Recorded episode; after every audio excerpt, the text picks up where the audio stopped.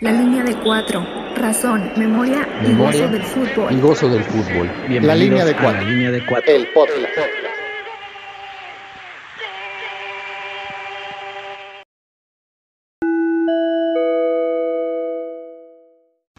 La alineación de hoy es traída a ustedes gracias a la red En Solidaridad con el Pueblo de Guatemala, Niswa. Gallo, mediocampista número 8, migrante, internacionalista y aficionado del América. Iván, siempre con el 10 en la espalda, aficionado a la tecnología y chiva de nacimiento. Bese, número 11, defensa central. Chilango en el exilio, internacionalista y aficionado al fútbol, pero sobre todo al América.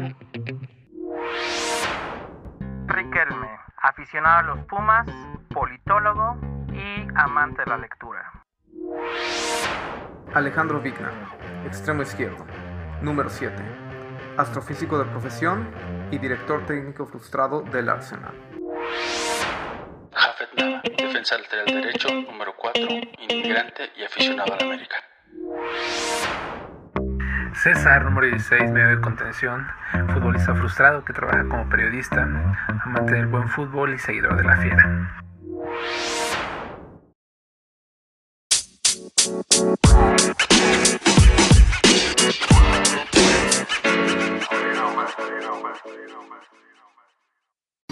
Ya estamos aquí, episodio 7 de su podcast favorito. ¿Cómo están? Muy bien, muy bien. Todo bien por acá. ¿Tú? ¿Qué dice la buena vida en California? Aquí andamos. Hoy tenemos equipo, estamos con equipo de elite porque tuvimos entre muchas cosas, cambios, etcétera, que dividirnos para jugar este torneo molero de la pandemia. O sea que vamos a jugar con un cuadro el primer tiempo y el segundo con un equipo renovado. Por ahí está también Riquelme, ¿cómo estás? Muy bien, muy bien, muchas gracias. Todo aquí sereno en la Ciudad de México. Muy bien, el día de hoy quiere usted saber qué relación tiene Pancho Villa y la selección nacional. Quiere saber qué, qué hay entre Matuidi, Cante, Mbappé y el multiculturalismo francés o qué tiene que ver el Brexit con la Liga Premier. Quédese, vamos a hablar de esto y muchas cosas más. ¿Cómo ven, muchachos? Pues vamos a darle, Excelente. El día de hoy, fútbol, invitación en la línea de cuatro, nos ponemos la mochila, agarramos nuestro balón y iniciamos el camino. Arrieros somos y en el camino andamos.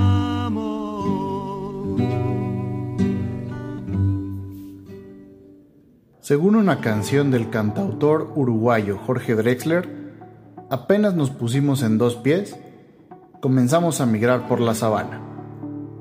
Así, en ese transitar, y una vez parados sobre nuestras extremidades inferiores, no es descabellado imaginar que alguien, probablemente un niño, haya pateado aquella piedra, esa pelota primigenia, para su propio desaburrimiento y sorpresa de su tribu.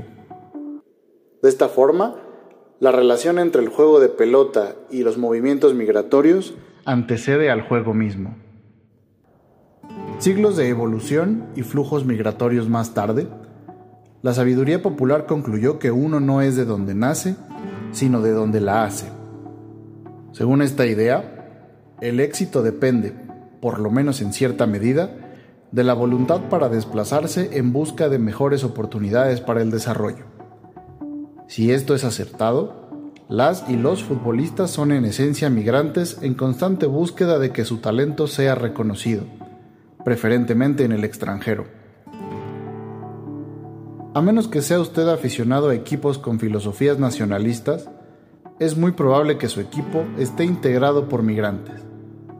Al respecto, dice Juan Villoro que cuando los héroes numerados saltan a la cancha, lo que está en juego ya no es un deporte. A ello cabría añadir que cuando los jugadores entran en acción, su origen o su pasado poco o nada importan. Ganar lo es todo.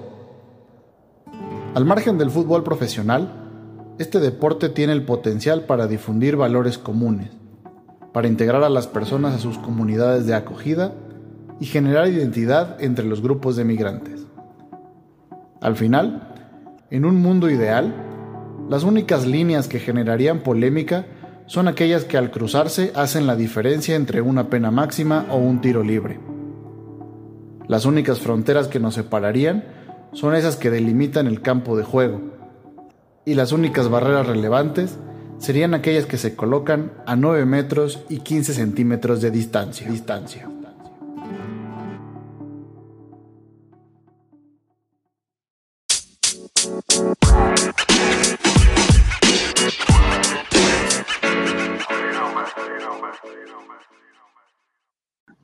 Acabamos de escuchar la editorial de nuestro episodio de hoy sobre fútbol y migración, migración y fútbol. Y bueno, ahí en la, editorial escuchábamos puntos eh, que nos hacen referencia a que los futbolistas pues son los primeros migrantes, está en la naturaleza de su profesión cambiarse de ciudad o cambiar, cambiarse primero de barrio probablemente para jugar en un mejor equipo y luego migrar a otra ciudad, migrar a otro país y eventualmente quizá jugar incluso para otras selecciones nacionales. Pero también en la editorial veíamos el caso de los migrantes como tal, estas personas que dejan su lugar de residencia en busca de mejores oportunidades. Pues bueno, estos migrantes eh, pues muchas veces también son futbolistas o también son aficionados al fútbol y como tal llevan eh, dentro de su equipaje o dentro de su de todo lo que llevan para aportar a, esa, a ese nuevo país o a esa nueva ciudad a la que llegan, eh, este gusto por el deporte. Entonces, en, cierto, en cierta medida creo, eh, pues para empezar, yo diría que estos migrantes son como que llevan casi el evangelio, ¿no? Del, del fútbol a estas tierras ateas, sobre todo pensándolo desde Estados Unidos, ¿no? Ahorita que estamos varios de nosotros de este lado, eh, pues todos hemos visto eh, pues que la presencia latina acá siempre viene acompañada de la afición al fútbol, ¿no? Y a mí se me hace muy curioso el, las ligas, por ejemplo, locales que hay en las, en las ciudades aquí, que es una forma de estos migrantes, pues primero de conocer gente, ¿no? O sea, como sabemos, la migración funciona por redes y si esas redes son aficionadas al fútbol o son, se reúnen para ver los juegos de las Chivas, del León, del América, pues ahí se construye comunidad y es siempre es como muy importante, ¿no? Quizá los centroamericanos, por ejemplo, o los caribeños en general, a lo mejor se unen a ligas de béisbol que son deportes más cercanos a ellos, pero al final la idea es eso, ¿no? El deporte como generar este, como para generar esta comunidad. Y un rasgo importante o muy, muy relevante en el caso de los migrantes aquí en Estados Unidos, creo yo, y que lo vincula con el fútbol, es el tema de acercarse o crear esta identidad eh, de lo mexicano o de lo centroamericano, salvadoreño, guatemalteco, y es este caso muy curioso del papel que juega el fútbol y los equipos, por ejemplo, de la Liga MX en esto, ¿no? O sea, acá lo, hemos visto, o sea, pues no por nada los, los partidos de, la, de, pretemporada de la Liga de México se juegan acá porque pues tienen más afición de este lado, ¿no? Eh, o tienen la misma, por ejemplo. Y es un, una manera de que los mexicanos de segunda o tercera generación se conectan con México, ¿no? Con, ah, es que un poco como lo que César le sucedió, ¿no? Mi papá le iba a León, pues yo también. Igual acá gente que quizá no conoce la ciudad de León, le apoya a ese equipo por este tema de identificación con, sus raíces.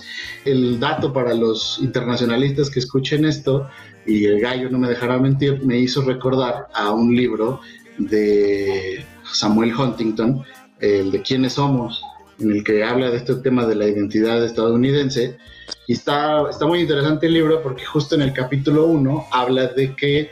Uh, él ve amenazada de cierta manera los valores tradicionales de la, de la, sociedad estadounidense y está muy curioso que casi en las primeras páginas uno de sus primeros ejemplos es eh, Copa de Oro del 98 jugada en California México contra Estados Unidos y el, ah, el himno de Estados Unidos es abucheado en territorio americano y sacar una bandera de barras y estrellas es como que una garantía de que va a haber golpes en contra de esa persona, ¿no? Entonces él lo ve como una amenaza y entonces a mí se me hace curioso eh, saber, me daría paz, me daría curiosidad. Concéntrate, no se ponga nervioso. ¿Qué opinaría eh, Huntington si le contáramos que existe en este país un grupo de animación que se llama Pancho Villas Army? O sea, el ejército de Pancho Villa, que es una base de, seguidores a la selección nacional, eh, que, tiene, que son todos mexicoamericanos, ¿no? Y Está, la historia de este, de este grupo está muy, es, es muy curiosa. Surge en, el 2011, después del mítico partido este del Firma la Gio, eh, cuando le damos la vuelta del 2 a 0 y quedamos 4-2 y ganamos la Copa de Oro. Eh, este, güey que lo, que lo inventa eh, se llama Sergio Tristán. Él, lo vio en un bar rodeado de gringos y se dio cuenta que era el único mexa festejando el triunfo y dijo, ah, pues, es que estos güeyes están organizados y nosotros pues nos falta eso, ¿no? esa, esa, esa unión. Entonces convocó en redes y pues, salieron con este nombre, pues, por, pues, que además, a mí me parece muy, muy original, porque pues bueno, recordemos que Pancho Villa pues atacó la ciudad de Columbus, eh, ¿no? Y es el, como que el único récord de un ejército extranjero bombardeando una ciudad americana, bueno, hasta las, hasta las Torres Gemelas este, la, en Columbus, New México, New, México. Cool. O cool, como decimos en inglés. Y que entonces, este, es, lo, lo, retoman porque si ustedes se acuerdan, de los americanos, después de eh, identificar esto que se dieron cuenta que si jugaban en California iban a jugar de visitante, fue cuando se empiezan a llevar los juegos eliminatorios de México a Columbus, a Ohio, a otro, a otro Columbus, y por eso hacen esa, esa relación entre estas dos ciudades, que por cierto, ojo al dato que les voy a tirar sobre Columbus. En Columbus, Ohio, se hacen los mejores tacos al pastor del mundo. Así se los pongo. Comercial para los guachos en esa ciudad. No tienen idea de la calidad de taco al pastor y se las está diciendo en Chilango. Así que algún día, si tienen oportunidad, este, me invitan porque son una verdadera maravilla. Pero bueno, el punto es eh, que surge este grupo y ahora están súper organizados, venden mercancía, este, pues sí, este, playeras y demás, y se, están organizando para ir al mundial. Eh, y pues justo ellos se, se, rigen por esta idea de, pues el fútbol es nuestro, ¿no? O sea, este placer que le da a los mexicanos o mexicoamericanos ganarle a Estados Unidos en algo y en territorio americano, pues es como que es súper eh, destacado para ellos. Y obviamente no está libre de problemas, ¿no? De conflictos. Obviamente los, uh, estadounidenses acá los atacan de, pues, de manera racista y xenófoba de que, pues, güey, si tú naciste en Estados Unidos, ¿por qué apoyas a, otro país? O sea, eh, y también crea divisiones entre, entre la misma comunidad mexicana.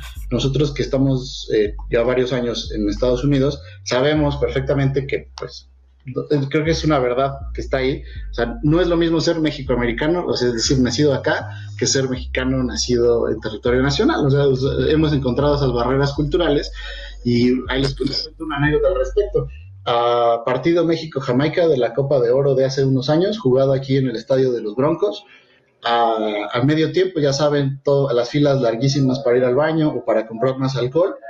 Eh, estamos la fila de mexicanos eh, esperando sale un chavo medio tomado, envuelto en la bandera de México, eh, y como que ve su oportunidad de, ah, es mi momento de, de, organizar una porra para México, ¿no? Y entonces nos dice, ¡hey! Eh, y, eh, ojo al acento, ¿eh? ¡Hey! ¡Viva México! ¡Ay! Lamentablemente fue eliminado. ¡Qué pena! Fue eliminado el participante. Neta, la fila de paisanos fue una mentada de más, o sea, lo abucharon de tal manera que el güey se fue así pedorreadísimo, así huyó, y era, y alguien le gritó de puñetas, es que se dice México, ¿no? O sea, es como, no, no me vengas con tu México. Entonces, eh, tampoco es tan romántica la idea de que, ah, pues al final acá todos los mexicanos y el panball somos uno. Pero bueno, esto es parte de, lo que se vive en el fútbol y la migración acá de este lado del charco. Y no sé, yo creo que ahora podríamos pasar al otro lado, que es lo más obvio, creo, de los futbolistas, que son los primeros migrantes, como dice al inicio, y pues como ven. Oye, pero qué, qué, este, qué interesante, ¿los tacos tenían piña? sí, sí. Ojo al segundo dato. Ojo al segundo dato, la mejor piña de Estados Unidos la venden en Ohio. ¿Eh? Sí, no. Había Boeing. Había Boeing. No, no tienen, no tienen madre, de verdad, esos, esos, esos tacos. Estas olas de migraciones que se van estudiando así por bloques que han pasado a lo largo de la historia de la humanidad, se han, visto, han visto perdón, acrecentadas por el proceso de descolonización. Aquí otra vez de Yabu a las clases de ciencias políticas. Saludos a los polacas team que nos puedan estar escuchando. Que nos tienen que estar escuchando, perdón, ¿eh? 10 segundos más tarde. Y que se han visto más eh, con el desarrollo del fútbol, la profesionalización después igual de la posguerra fría. Y tenemos así el caso, por ejemplo, en Italia, que en el Mundial de Brasil pudimos ver a su primer superestrella eh, de origen de papás africanos jugando en la selección italiana y donde dos tercios de la plantilla del cuadro suizo, por ejemplo, descienden de migrantes, ¿no? Por ponerlo en, en números. Eh, esta tendencia, por ejemplo, datos del Mundial de Rusia 2018 nos, nos indican que 69 jugadores de, la, de, los equipos de la CONCACAF, por mencionar un caso, México, Costa Rica y Panamá, 69 jugadores eran los que aportaron estas elecciones, 46 son migrantes, ¿no? Jugaban en otras ligas. Eh, en 2017, el 55% de los futbolistas jugaron en un club diferente al de su, ciudadanía en el Mundial de, de Brasil también. Eh, más del 90% de los jugadores de las selecciones nacionales de Colombia, Bélgica, Irlanda, Suecia y Suiza jugaron para un club extranjero, o sea, prácticamente todos. De los 100 jugadores mejor calificados, así en el mundo en el ranking, están 72 que son migrantes. En Rusia, ya en otro mundial en 2018, 82 jugadores eh, que participaron en, esa, en ese torneo jugaron para un país donde no nacieron, ahí los naturalizados, ¿no? Que México ya ha tenido algunos casos, que también vamos a hablar de eso más adelante. Y de la Francia campeona, 16 de los 23 jugadores tienen un padre que nació al menos fuera del país, o sea que no es raro por eso hablar de Pogba, de Tolizo y de Mbappé, donde estos 16 países contribuyeron al triunfo francés, ¿no? Bélgica, por ejemplo, es otro caso muy interesante donde 11 jugadores eh, tienen también al menos un padre que nació en el extranjero. Y ahí, ahí sí nos vamos entre los datos de, de la importancia o del nivel de porcentaje, ¿no? O sea, es muy, muy, muy marcado la migración en el caso de los futbolistas. Y aunque haya países que parecieran menos eh, diversos, como Argentina, la, donde los apellidos ahí está que te gusta un de Michelis, Fernández, Di María, Pérez, al igual todos ellos terminan jugando en el extranjero, ¿no? Solamente tres de su selección jugaban en, el, en la liga local en Rusia 2018 y por el otro lado los rusos y los ingleses son los que menos tienden a migrar. De los rusos ninguno de sus jugadores jugaba en una liga extranjera en el Mundial del 2018 y de los ingleses igual ninguno, todos ellos jugaban para su equipo local. Eh, es uno, son como los dos, los dos extremos los uruguayos, por ejemplo, también son otro equipo donde todos sus jugadores están jugando fuera. Y el lugar donde llegan más o donde se concentran más los migrantes es Inglaterra. En Europa, que es además donde te pagan los mejores sueldos, donde las ligas están más profesionalizadas. Eh, de estos, por ejemplo, en el Mundial de fue Brasil también, 736 jugadores participaron como migrantes en este, en este mundial. De esos 130 jugaban en los top 10 clubes de Europa, ¿no? O sea, un gran, gran porcentaje, cerca del 15%, y 105 nada más en la Premier League.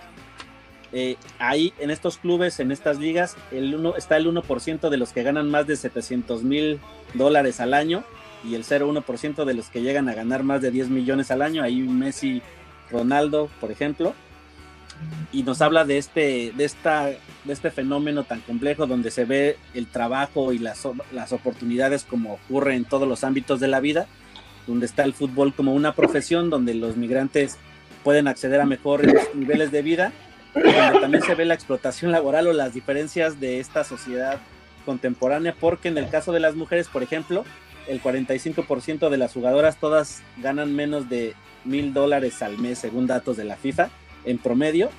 Y pues hay todos estos casos que conocemos de que se llega a hablar de que les pagan tarde, juegan sin contratos, sin seguros médicos, sufren de acoso, discriminación, etcétera, ¿no? Pero este, nada más para cerrar ahí y hablar ahorita un poco más de la liga inglesa y de su crisol como espejo para ver el fenómeno de la migración. Ahí están los datos que revelan que el fútbol se ha vuelto tal cual eh, un un, este, un observatorio para ver lo que es la migración y para entender este fenómeno donde los jugadores llegan o se cambian de club constantemente. Puros datos duros de gallo ahí, ¿eh? Qué, qué, barbaridad. Ahí se notó que es migrantólogo y migrante, ¿eh? Qué, qué barbaridad. Pero bueno, está interesante que mencionas eh, a Inglaterra como uno de los países del que no exporta a sus futbolistas. Pues primero por obvias razones, ¿no? O sea, ya, ya están por, por geográficamente ubicados en una de las mejores ligas eh, o en la isla del fútbol, que pues para qué, para qué van a buscar opciones en la liga danesa, por decir algo, ¿no? Sin, sin pedradas al Copenhagen FC. Pero, pero qué interesante que como que al final todo vuelva a Inglaterra, porque bueno, el fútbol mismo es un migrante que, que surgió en esta isla y después de ahí se, se fue eh, difundiendo por todo el mundo y fue conquistando todo el mundo, ¿no? Un poco podríamos decir que es o un migrante o al final es otra cuestión del imperio británico que llegó a todos los rincones del mundo, pero bueno, eh, al final es curioso, ¿no? Cómo regresa a la historia del fútbol a esta, a, esta isla. Y también empieza la historia del fútbol en, en esta isla y la migración empieza también, eh, pues internamente Recientemente, no sé si han visto en Netflix, hay una serie que se llama Un juego de caballeros, eh, The English Game, en inglés. Si eres de Inglaterra, vas a pronunciar esa T con un poquito de aire al final. Bat. It's time to go up to bat. Y narra un poco la historia de cuando se comienza a profesionalizar el fútbol, cuando empieza a ver los contratos profesionales, o más que contratos, cuando se le empieza a pagar a gente por jugar fútbol gran parte de esta eh, miniserie, que son seis capítulos, eh, trata acerca de cómo llega Fergus Suter y James Love. Tenemos Bat, la pronunciación va de nuevo, Bat. Llegan de Escocia a Inglaterra porque llegan a trabajar a una fábrica, pero más que para trabajar, el plan era que jugaran fútbol con el equipo de la fábrica, entonces tienen ahí como un contrato medio turbio y esta historia de migración, de los motivos por los que ellos decidieron irse a Inglaterra para jugar con eh, otro equipo eh, y ganar más dinero.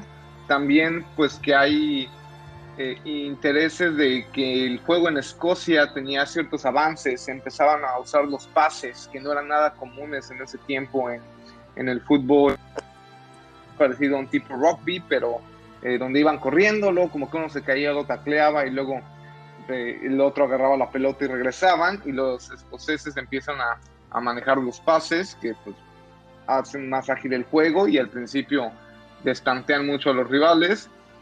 Y toda la connotación, sobre todo de los protagonistas de este choque de ser migrantes, de ser aceptados por unos, rodeados por otros, rehacer su vida, eh, muchas veces por motivos económicos, empezar a expandir la red económica también, empiezan a traer más eh, gente de, Escocia, se empieza a hacer más profesional el fútbol y todo esto hasta que ya la FA se vuelve, eh, pues se asenta completamente y el fútbol se vuelve un deporte profesional que no es solo un hobby de las clases privilegiadas.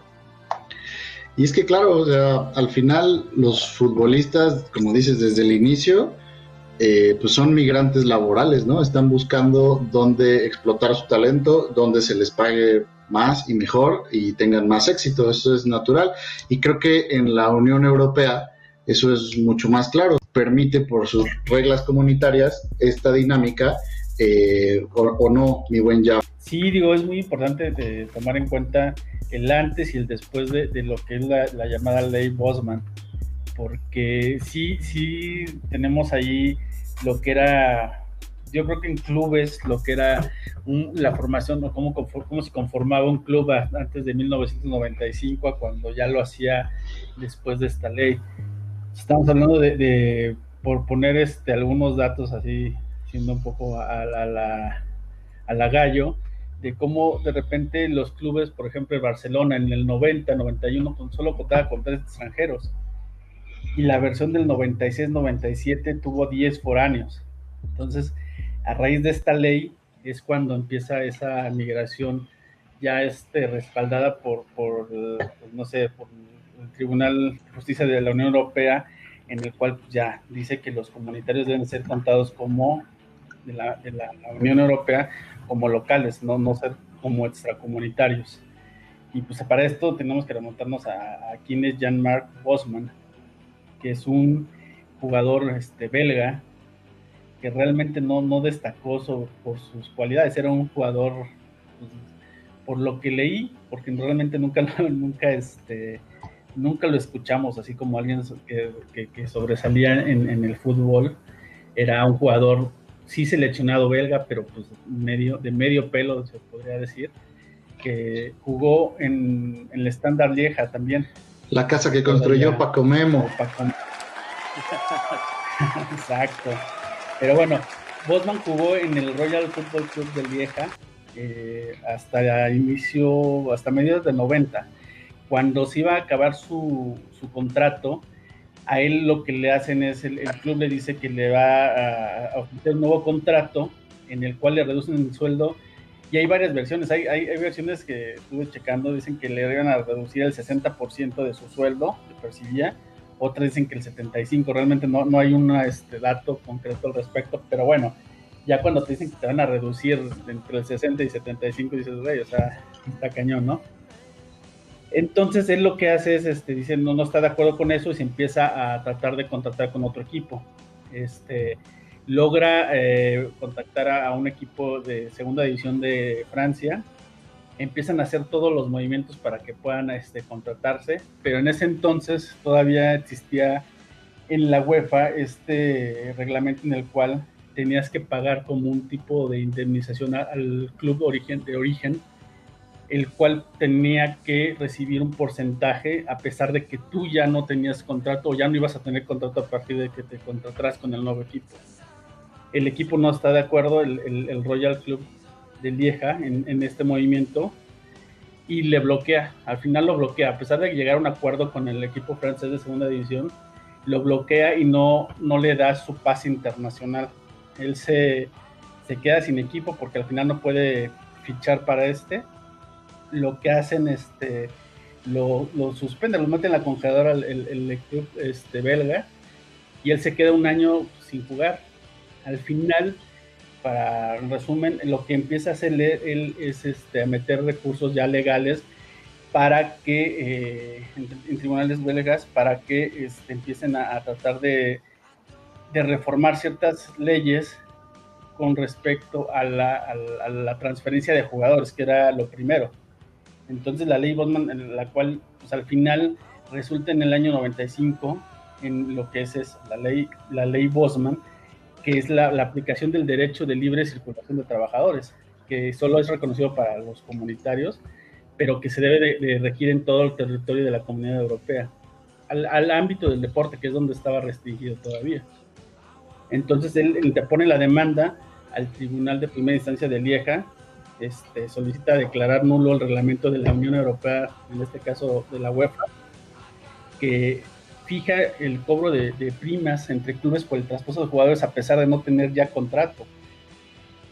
Entonces, pues a raíz de eso empieza todo, todo esta serie de, de, de proceso legal que dura desde el 91, 92 hasta el 95, que es cuando dictan a favor de él, que básicamente son dos, dos cosas que lo favorecen a él y que a la larga favorece a todo lo que son los jugadores comunitarios o los jugadores de la Unión Europea, que es la norma de los clubes que cobren enorme, que cobraran enormes cantidades de dinero por concepto de comisiones de traspaso.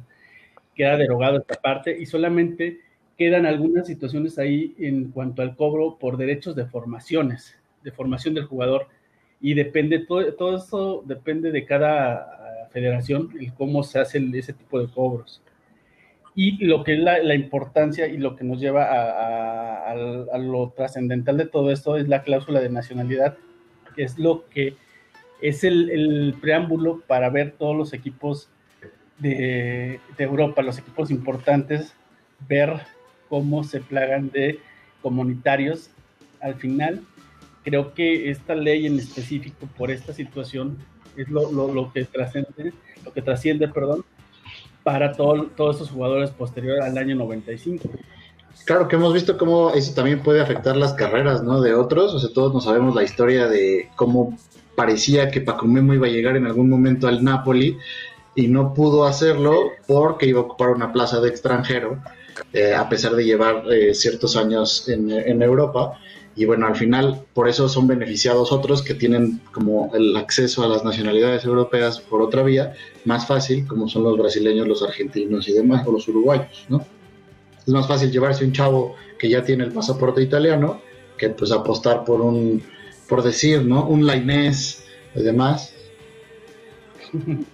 No, y yo creo que eso también da pie a, a, todo esto que empezaron a hacer grandes clubes en Europa. Digo, yo creo que un caso o de los casos más notables es este, Lionel Messi, por ejemplo.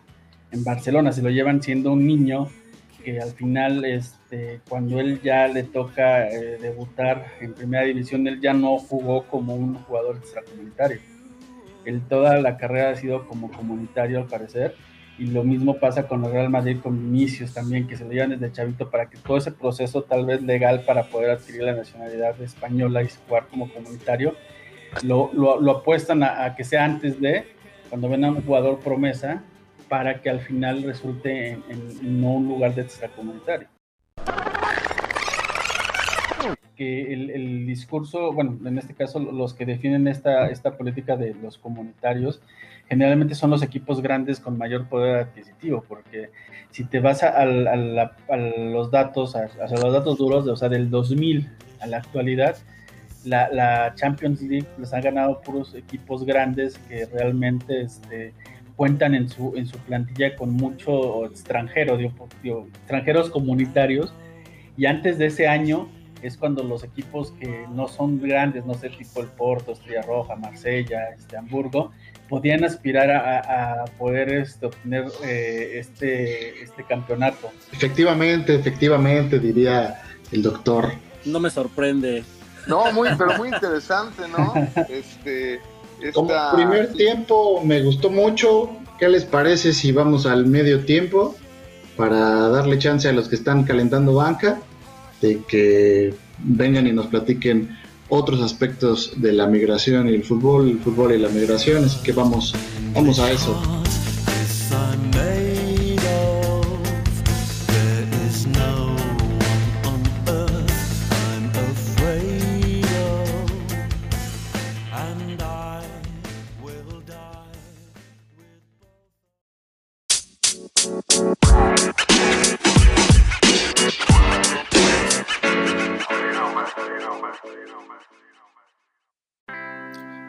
Nombre de todo el equipo de la línea de 4, queremos agradecer a la Red en Solidaridad con el pueblo de Guatemala, Niswa, así como al colectivo de investigación sobre migración en México, SIM, por su ayuda y colaboración para la realización de este episodio. Los invitamos a que conozcan su trabajo y que lo sigan en sus redes sociales. La línea de 4. Desde el colectivo de investigación sobre migración en México, SIM, tenemos la seguridad que la migración es un fenómeno social importante, que nos enriquece y nos diversifica como sociedad. Si buscas asesoría jurídica, te gustaría saber más sobre la migración internacional o quieres hacer una donación, dale play a nuestra página en simmexico.wixsite.com o búscanos en Facebook, Twitter o Instagram como CIWM México.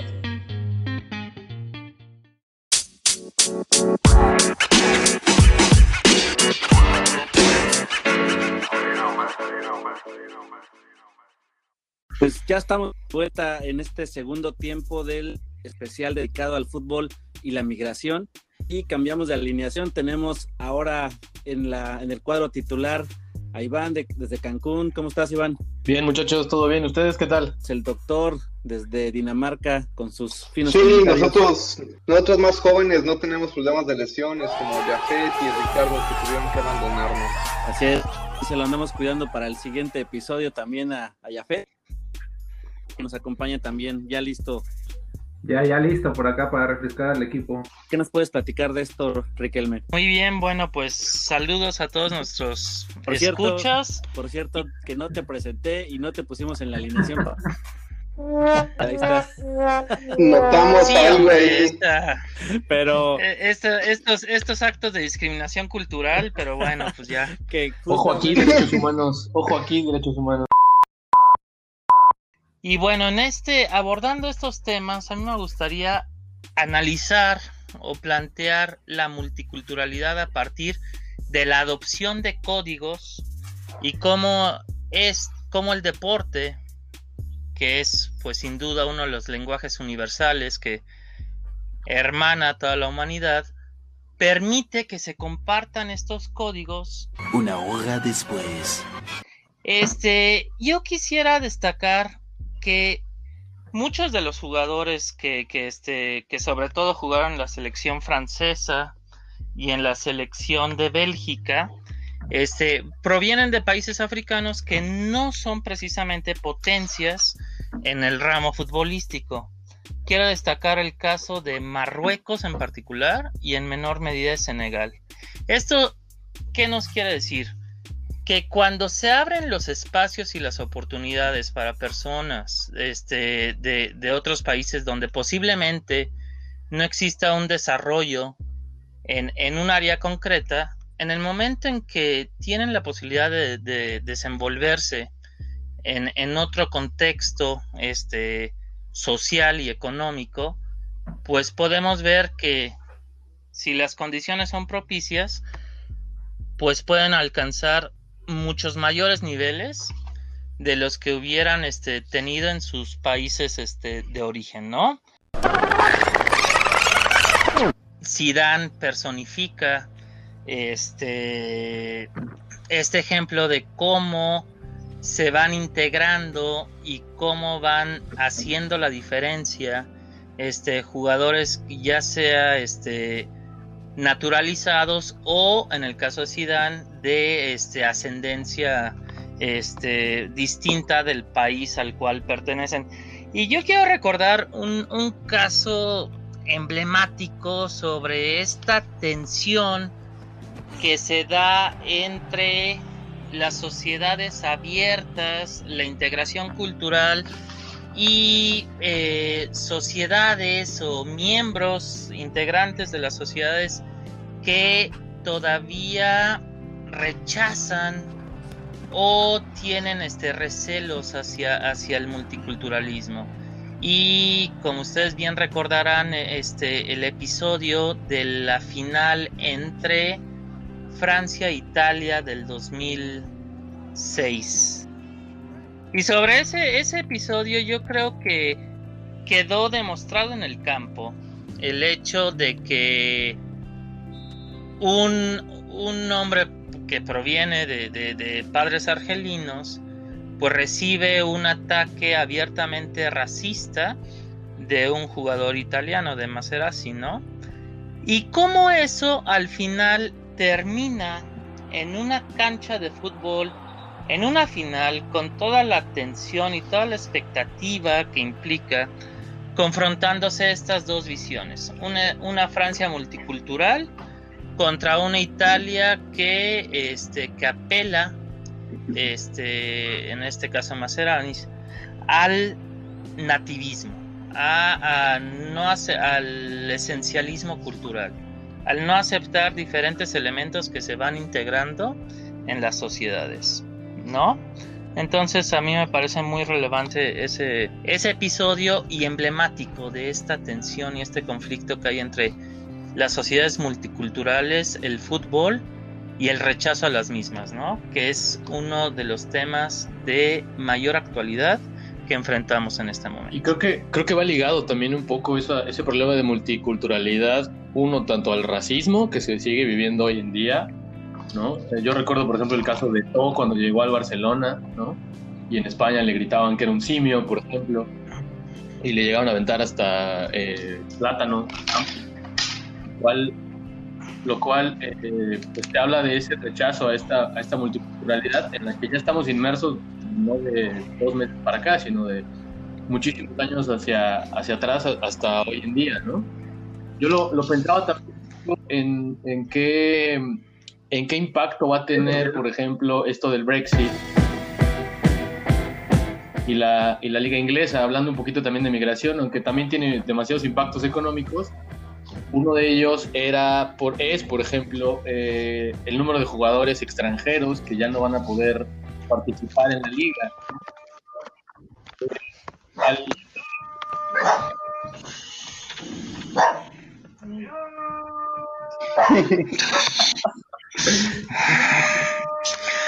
Bueno.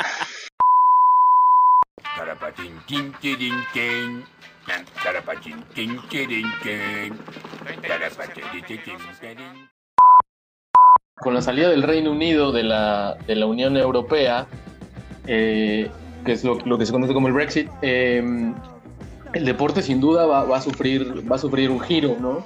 En particular, por ejemplo, el fútbol, porque eh, los jugadores que sean parte de esa comunidad europea van a necesitar un permiso de trabajo que actualmente hoy en día no necesitan eh, y sobre todo necesitan, para tener un permiso de trabajo, necesitan tener una base de número de juegos jugados con sus selecciones.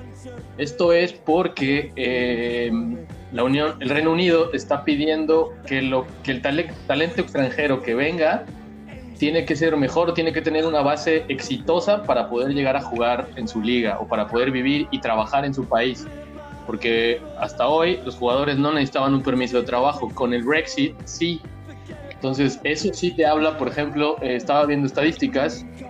Hoy en día el 35.7% de los jugadores de la Premier pertenecen a la Unión Europea. Entonces te habla de un número bastante alto que no podrían jugar o que para jugar necesitarían tener una base de partidos jugados con su selección y un permiso de trabajo emitido por el, por el Estado.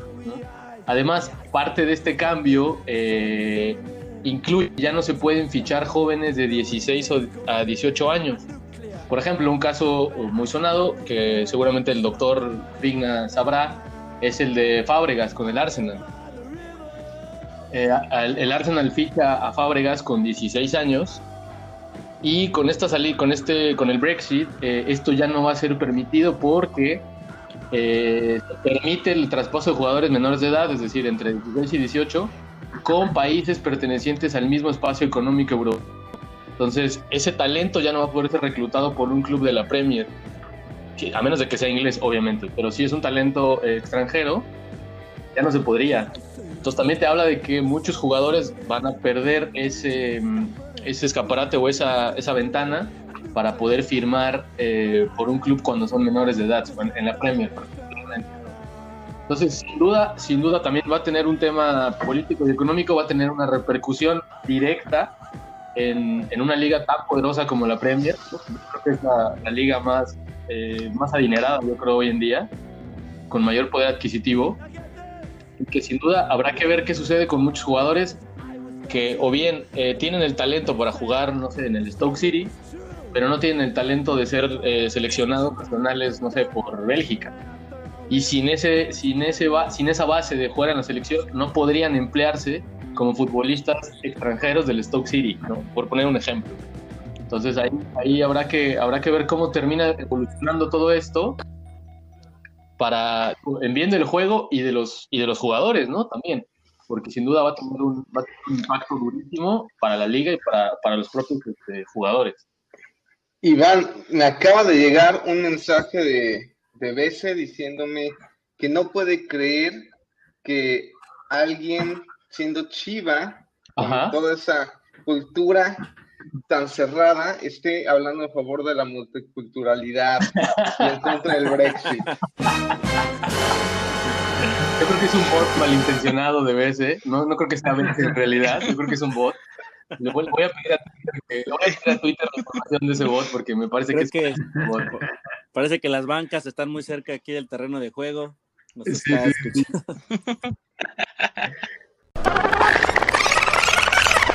En el caso del Brexit y de Inglaterra es el destino principal de jugadores de elite, ¿no? Extranjeros, pero también hay casos donde los migrantes no lo hacen por la búsqueda de mejores condiciones laborales, sino que son víctimas de conflictos sociales que ponen en peligro su vida, ¿no? Tal es el caso de Luka Modric, quien en el 2018 ganó el balón de oro por encima de Messi y Cristiano Ronaldo, quien a los siete años, seis, siete años estuvo su país, bueno, él nació en Yugoslavia, se empiezan a reivindicar los nacionalismos que estaban presentes, donde hay una diversidad de culturas, de religiones, de etnias, Y a Luka Modric le toca ver cómo su abuelo es asesinado en este conflicto. Cuando se empiezan a independizar, se independiza Croacia, le toca irse como refugiado eh, a, una, a una zona ahí aledaña donde tiene que vivir en un hotel.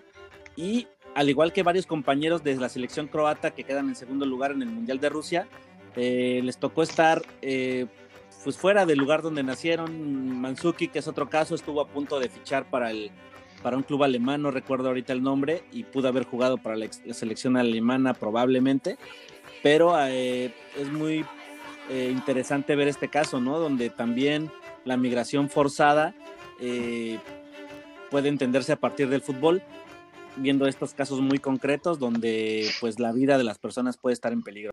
En África, o sea, que es parte de lo que comentas, Gallo, ah, y eh, definitivamente en la liga, liga inglesa, pero creo que también en otras ligas de Europa, está mucho la cultura de llevarse a jugadores adolescentes africanos, eh, que son estafas, o sea, que es gente que fingen ser scouts o fingen ser, este, tener contactos con los clubes, entonces le piden a la familia pues una cantidad eh, de dinero, en especial para los países pobres africanos, y pues, la familia lo junta, con eso pagan el pasaje, y al momento en el que llegan a, Inglaterra, eh, pues los dejan sin nada, sea, en realidad nunca había contrato, nunca había nada de nada, y escuché en, en el podcast de Tifo, Fútbol Podcast, que si no lo han checado, cuando se acaben los episodios de de 4 lo pueden checar, y hablan de esto, que es que hay mucha trata de, de adolescentes, que es también lo, lo delicado, ¿no? Que llegan con expectativas y pues se quedan con nada. Sí, o, la- o de la guerra misma que es muy común o está presente en varios de estos países africanos. Tal es el caso de la estrella del Bologna italiano de 18 años, este Musa Yuguara, que nació en Gambia y a los 14 Sí. años sus padres lo enviaron a Europa como, como re- refugiado. De hecho, sus padres mueren, es adoptado él por un eh, como entrenador, este, ahí tuvo él mucha suerte quien se volvió su tutor, lo- tu- tutor legal, perdón, y le permitió pues incorporarse al mundo del fútbol y encontró en el fútbol una forma de desarrollo y ahora es un pues una joven promesa, ¿no? De, de su club. que, que hablando al respecto, no podemos dejar de señalar importantes jugadores, auténticos cracks que se han desempeñado en, en equipos europeos este, provenientes del, del continente africano. Este, podemos señalar, digo, mencionar entre otros, por ejemplo, al mismo Drogba, que fue este, que es uno de los más grandes jugadores que ha tenido en, en tiempos recientes este, eh, Europa, Samuel Eto'o, Michael Essien y, Colo Touré. Entonces eso, eso nos demuestra que en este trasfondo, en este, pues está eh, la expectativa este, de jugar en Europa a partir de contar con estos este, referentes que pues, realmente han sido significativos y han realizado un gran papel dentro del fútbol europeo y dentro del fútbol internacional en general, ¿no? Y son muchos, ¿no? O sea, no son solo eh, estos cuatro grandes ejemplos de jugadores. O sea, en, en la liga inglesa está llena de cracks eh, africanos. Sí. También el fútbol europeo tiene mucho jugador africano de, de gran calidad. ¿Y, y qué me dicen de mis abejas africanas, Villic, Kalusha y hasta metemos a Jean-Claude Pagal también, que vinieron a, Esto es un podcast serio, por que favor. vinieron a ¿sí? derrochar talento a la a mi Liga MX. Pero hablando otra vez ya de este lado del, la charco, Liga MX, ¿no? Básicamente, pero bueno. sobre los naturalizados y la selección nacional, César, ¿qué nos puedes comentar? Sí, bueno, ya que dimos un repaso por, por todo el mundo y, y por estas grandes ligas que están repletas de, de jugadores naturalizados, va- vayamos a- al fútbol nacional eh, sobre cómo estamos en este tema. Y, y, pues es un tema bien interesante que ha levantado mucha polémica durante años en, en la selección nacional sobre todo. No es un tema nuevo el de los naturalizados vistiendo la verde. Eh, el primer naturalizado que jugó para la selección fue en 1935. Eh, fue, eh, bueno, hubo dos, hubo dos en la misma época. El primero fue Julio Lores, un peruano delantero que jugaba en Necaxa. Y el segundo fue José López Herranz, un español. Eh, ambos jugaron en la década de los 30 para la selección. e incluso José López Herranz eh, después se convertiría en el técnico de la selección y dirigió al Tri en Por eso nos fue los mundiales de Suiza 54 y Suecia 98. Eh, este Exacto. Este tema de los naturalizados empieza en 1935 y a la fecha ha habido 14 jugadores naturalizados, este, siete de ellos argentinos, tres españoles, un peruano, hasta un cubano y dos brasileños, ¿no? Me llamó mucho la atención el caso del cubano porque, bueno, son de esos casos como este, inéditos que puede ser uno cada 100 años y ese jugador cubano fue Jorge Romo, un defensa que jugó tres mundiales para México, 50, 54 y 58, y él era de padres mexicanos, pero de nacimiento cubano, entonces este, por eso tuvo la oportunidad de jugar con, con la selección. Y bueno, ya pasándonos a fechas más recientes, que yo creo que lo recordamos todos los que grabamos este podcast, este, pasemos a la época de los 2000 y recordemos que el primero fue Gabriel Caballero, un jugador que, fue muy bueno, la verdad, fue un medio de, a veces era medio de contención, medio creativo, tenía como una este, habilidad especial para jugar en la media cancha, Gabriel Caballero. Y, y, pero bueno, antes de que pasemos a estos jugadores más recientes, me gustaría saber qué opinan ustedes sobre esta. Del Guille Franco no vas a venir a hablar aquí en este podcast, ¿verdad? De mi ciña. mi ciña y el, Bozo tampoco. Pues yo, para yo en general estoy a favor, sobre todo cuando hay una genuina eh, pues emoción o un genuino interés en formar parte de, de, la selección y de representar al país. Creo que luego hay los que están ahí medio buscando la oportunidad de jugar porque saben que en su país no lo van a lograr y eso sí, no estoy tan a favor, pero sí, es difícil de separar. El talento ustedes... sea el que lo determine, ¿no? Exacto. Yo, yo, yo creo que sí. El debate... Justo hoy tendría que ir por sobre el talento, o sea, si, si justificamos que se naturalice a alguien porque es mejor delantero que cualquier mexicano que exista en la actualidad, o solo por un tema a lo mejor hasta de marketing, ¿no? O sea, puede ser. Yo creo que el debate puede ir, este, tomar -huh. otro, otro enfoque y otra arista.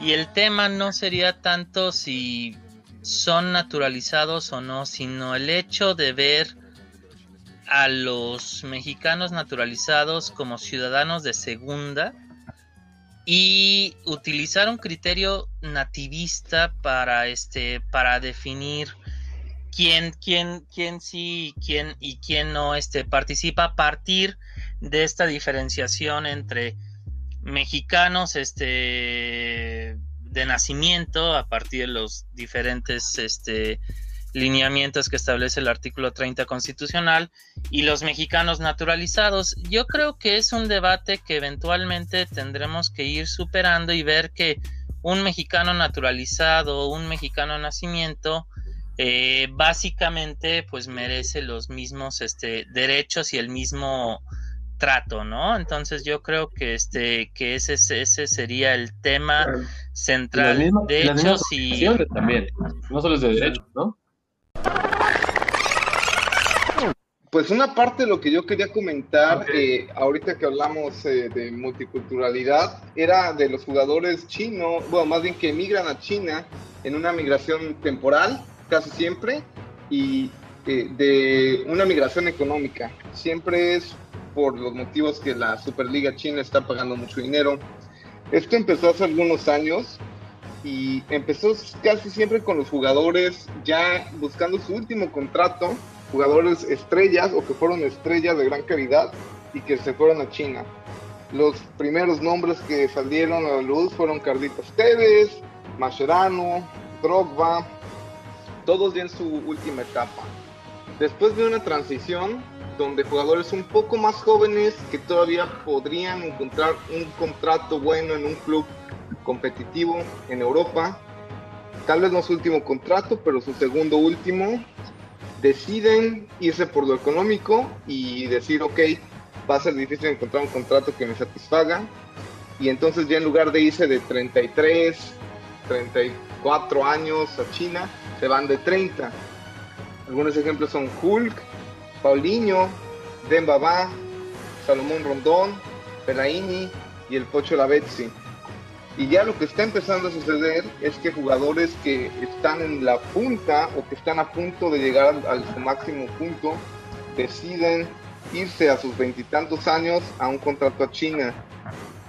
Y estos son, por ejemplo, el caso de El Sharawi, Oscar, y principalmente el que me parece más importante es Yannick Ferreira Carrasco, que a los 26 años, en el 2018, se fue. Ah, no, ahora tiene 26 años, en 2018 tenía 24. Y se fue del Atlético de Madrid a China a pasar, pues, eh, algunos años por allá.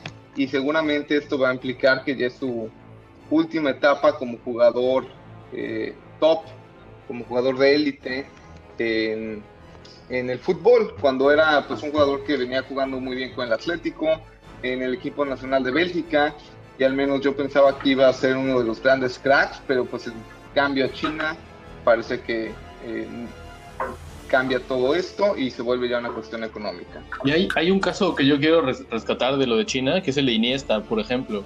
Porque Iniesta está jugando ahorita en la Liga China y también eh, se fue eh, buscando, bueno, no buscando, le dieron un contrato por su línea de vinos. Él eh, creó una línea, una marca de vinos, de vino tinto, y parte del acuerdo comercial de ir a jugar a China era que este equipo, el de nombre impronunciable, este, iba a comercializar los vinos de Iniesta, por ejemplo.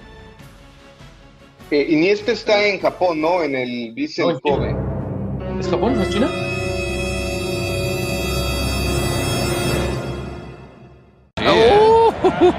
y la va a checar. Sí, Va a ver, Bar.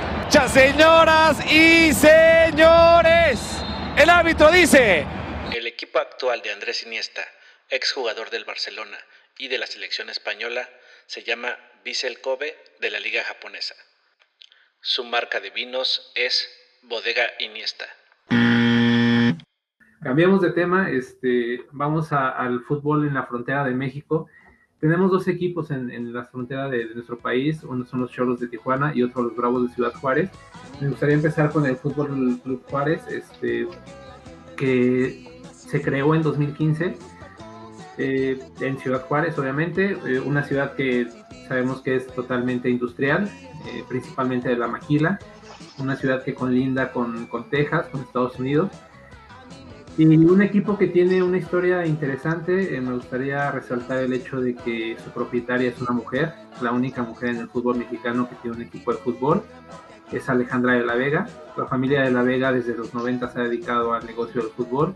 De jugadores mexicoamericanos, que ya se ha platicado también en este episodio, bueno, este equipo solamente en estos momentos tiene a uno, que es Marco Canales, el tercer portero aparte, entonces es un, es un equipo que ahí va poco a poco, y que esperemos que, logre algo. Son dirigidos precisamente por Gabriel Caballero, que ya platicábamos de él como un jugador naturalizado que vistió la playa de la selección. Y pues bueno, es un, es un equipo sui generis, se podría decir. En esta plaza ya había jugado hace tiempo los indios de Ciudad Juárez, que fueron desafiliados en 2012 por falta de pago, como Veracruz. Entonces es una plaza que necesita consolidarse y ojalá lo logren con estos bravos, ¿no? Que traen un proyecto interesante. Eh, vuelvo a resaltar el hecho de que son este, manejados por una mujer, que eso también es de, resaltar y que me da la verdad mucho gusto. Y ojalá, ojalá logren algo muy importante. El otro equipo que tenemos en la frontera, pues son los Cholos de la ciudad, de, perdón, de los Cholos de Tijuana, este, en Baja California, otra ciudad fronteriza. Eh, un modelo muy distinto al de Juárez, eh, un modelo que también ya lleva su modelo comercial ha sido un éxito porque la afición en esa ciudad de verdad se ha compenetrado bastante fuerte con el equipo, sobre todo con ese campeonato, y la misma directiva dice que ellos se sienten que representan a Sinaloa, a las dos Baja Californias, a Sonora, a California, Arizona y Nevada. Incluso aseguran que el 30% de los aficionados que están cada 15 días en el partido vienen de Estados Unidos, ¿no? También ha sido un semillero de jugadores mexicoamericanos interesantes como Joe Corona, que juega en el Galaxy precisamente, y Paul Arriola, que hoy juega también en el Leeds United.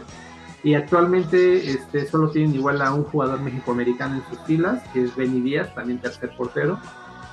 Y en noviembre del año pasado eh, crearon una filial que se llama Sholop Sub-23 en Riverside, California, que es la cuarta división de Estados Unidos.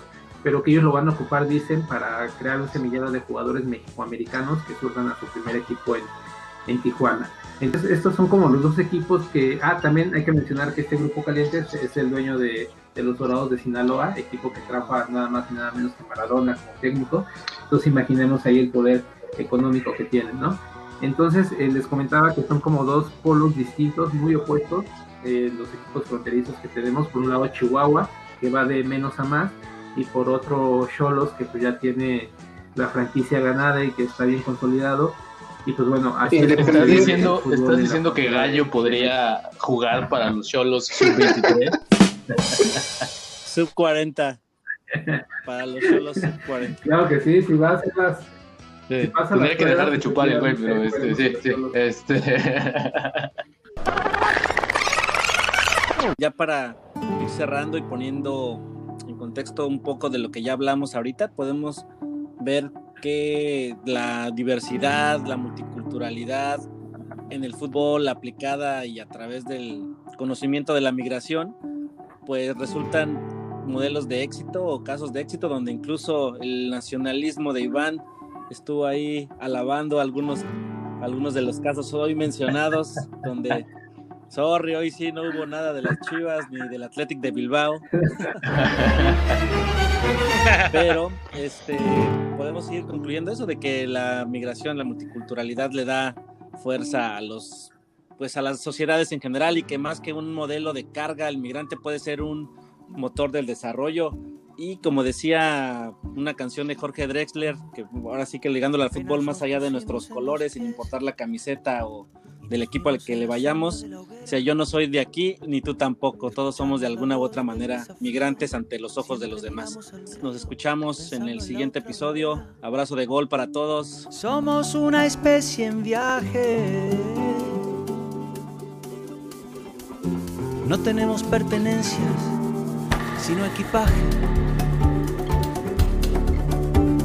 Nunca estamos quietos, somos trashumantes, somos padres, hijos, nietos y bisnietos de inmigrantes.